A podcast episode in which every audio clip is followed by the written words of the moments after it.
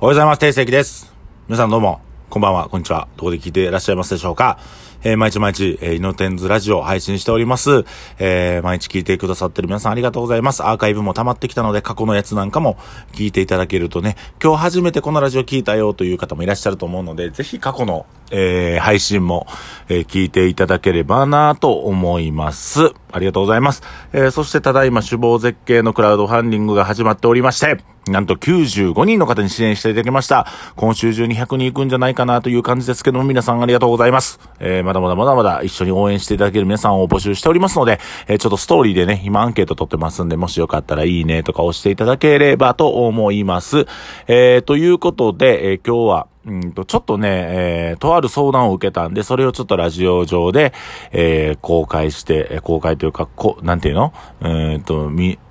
こうどういうたオープン？オープン相談会議？オープン相談会？みたいな感じでやっていきたいと思います。えー、っとね、まあ、うんと、どういう悩みかというと、男性の方で、ちょっと、えー、と、独立したいと。で、今は、あの、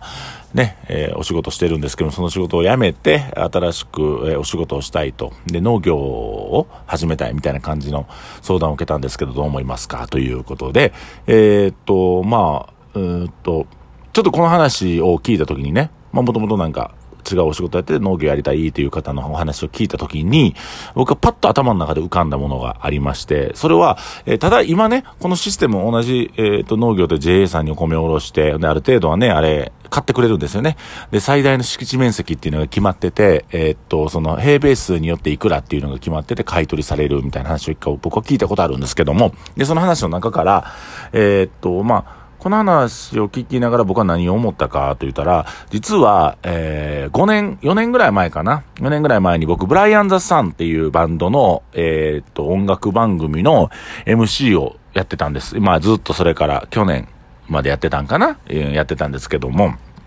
その時にね、えー、一箱、えー、8000円の卵、10個入り8000円の卵と、えー、スーパーに売れている1個50円の卵を食べ比べるっていう企画があったんです。で、それで、まあ、ブラインダスさんのみんなもこれ食べて、こっちが、えー、は、えー、一玉800円の方やね。10個で8000円ですから800円の方や言うてみたり、これが50円の方やって言うてみたり、こうやったんですけども、結構ね、意外と、うんと、まあ、食べてね、わかりますよ。その、の、濃さとか、あのー、卵の味の濃さとか、わかるから、結局、まあ、大体の方が正解したんかな。で、それは目玉焼きにしたり、卵かけご飯にしたりとか食べながら、えっ、ー、と、どっちが高い卵ですかっていうクイズをやって、まあ、ほとんどが、ほとんどのメンバーが当たったんですけども、えー、っと、その時にね、あの、実際撮影に行ってくださった、えー、スタッフの方と、えー、その、収録、収録、終了後にお話ししましてね。で、まあそのちょっといろいろ聞きたい話があったから話聞いたんですよ。ほんでその農家の方と直接喋ってますからいろんな話を聞かれたみたいで、で、その一玉800円の卵は他の卵と何が違うのかっていうのを聞いたんです。ね。餌が特別なん使ってるのかとか、まあその、なんていうか、それこそわからへんけど、コラーゲンの何かを入れてるのかとか。で、帰ってきた答えが、海藻と唐辛子を食べさせてるっていうことだけやったんです。その800円の卵は。要は、コストにしてそんなかかんないじゃないですか。ほんで、鳥も、なんか割とそんなに、まあ、ストレスを与えないように飼育するっていうのもあったんやけど、あのー、まあ、その、決して広い、ね、養鶏所じゃなかったし、卵の産むのには、なんかその、ね、よくテレビで見るあの、だんだん傘になって卵産まされてるっていうようなとこではなかったらしいんですけど、ただまあ、特別なことといえば、そのワカメと、うんと、唐辛子食べさせてるということ。これで、価値がじゃあ800万、800円、えー、750円アップするのかっていうことですよね。で、実際、その卵、50円の卵と800円の卵の栄養価って一緒なんですよ、栄養価。つまり僕らが食べて、味濃いとか、うんと、ちょっと黄身が立ってるとかっていう違いはあれど、栄養価で言ったら一緒なんです。わかります？これ言ってること。わかります？栄養価一緒なんですよ。800円、750円分の栄養価がビタミン C がすごい豊富でっていうことはないんですよ。一緒なんですよ、50円の卵と。で、これどういうことかというと、じゃあその750円分は何の値段やねんっていう。そう。ね ?750 円分何の値段かというと、この養鶏所のおっさんが750円分価値を上げただけなんです。特に変わったことしてないね。木の箱に、霧の箱に入れて、中におがくず入れて、その中に卵10個置いて、輝きかなんか筆字で書いてたかな？それぐらい。でも、その、東京の富裕層の方々が飛ぶように、その、一箱8000の卵を売れるらしいんですけど、そのブランディングがうまいこと言っただけで、実は、えー、っと、中の、うん、なんていうの？特別なことをして作った卵ではないということなんです。ちょっとしたワンアイデアで値段っていうものを上げれる。また、売る側がそのブランディングをしっかりしてれば、本来50円で売るはずやった卵を800円で売れるっていうことなんですよね。あの、まあ、霧の箱に入れたりって一つの演出なんですけど、で、僕最近なんか読んだ記事でもそうな、あったんが、えー、た、ネギ？一束を8000円で売る会社がありまして、で、そのネギは、すごく甘くて美味しいんですけど、本来は200円ぐらいで売ってたネギを8000円まで上げたと。で、百貨店や、その個人の富裕層の方々がその8000のネギを買っていくっていう話。で、これも実際は、じゃあ、40倍かな ?400 倍？え、40倍？え ?40 倍じゃ400倍？値段、じゃあ、40倍から200円から。40倍のココストや手間がかかってないということなんですよ。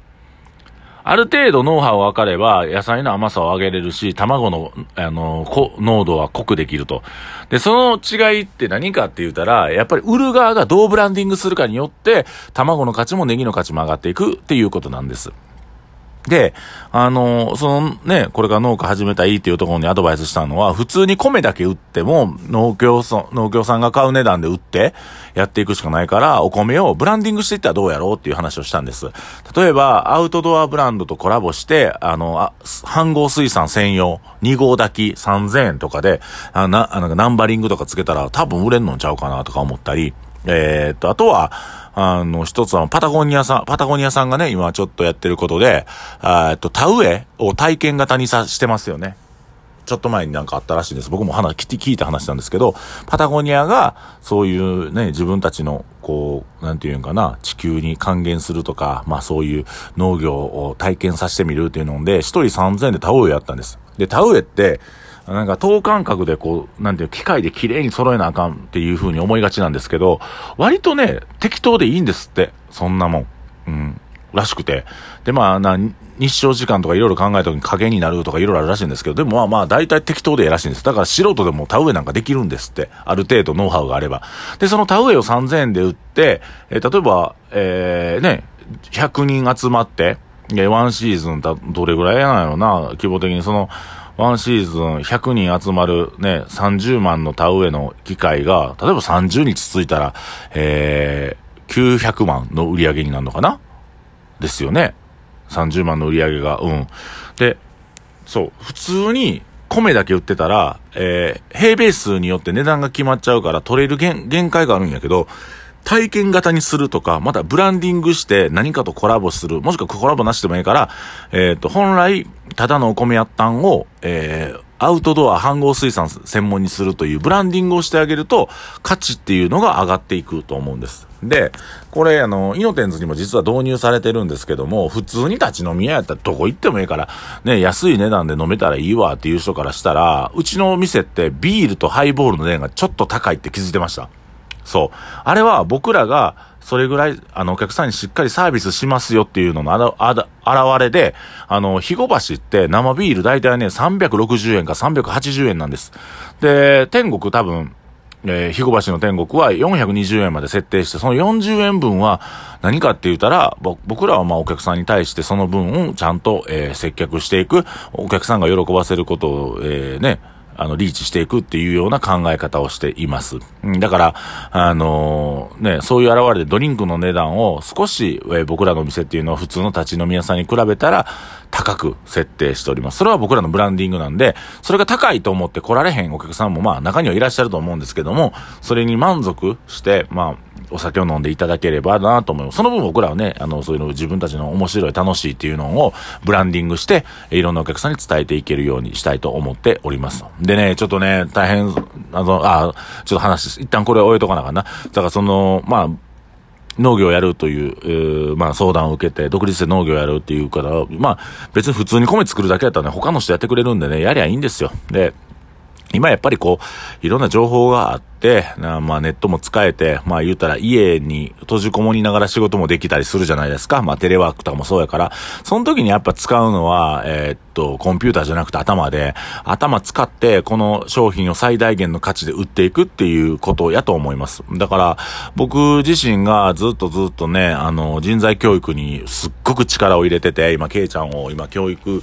してるっていうね、ケイちゃんのマインドを整えてるとこなんですけども、それはなぜするかと言ったら、店の価値が上がるんですね。やっぱ店主の面白みであったりとか、店主の豊かさ、えー、店主の人間力が上がっていってくれると、えー、そのお店のブランディングって上がっていくんです。だから、失礼なことをするお客さんも減らせれるし、えー、っと、まあ、いっぱい飲んで、あのね、ナンパしに行くお客さんも減らせれるんで、そのブランディングさえちゃんとすれればね。でもこのブランディングがうまいこといかんくて、えー、っと、あのね、気持ちのいいお客さんばっかり来なくなるようなお店になってしまうと、お店っていうのはどんどんどんどん、あの、ひどいあ状態になっていくと思いますね。マナーの悪いお客さんがたくさん来たりとかしてしまうので、うんと、まあそういう部分でも、えー、僕らはできることっていうのは、店のブランディングをしっかり整えるっていうこと、自分たちがどういうお店をやってるか、どういうお店をしたいかっていうことはすごく大事です。だからその農業をこれから始めるっていう男の子に僕が言ったのは、ブランディングをする。どうやって売る売り方を考える。作り方はもうノウハウね、米作りなんかも江戸時代その前からずっとあるじゃんのね、人間が農業を始めてからずっと米作りのノウハウみたいなの蓄積されてるんやけど、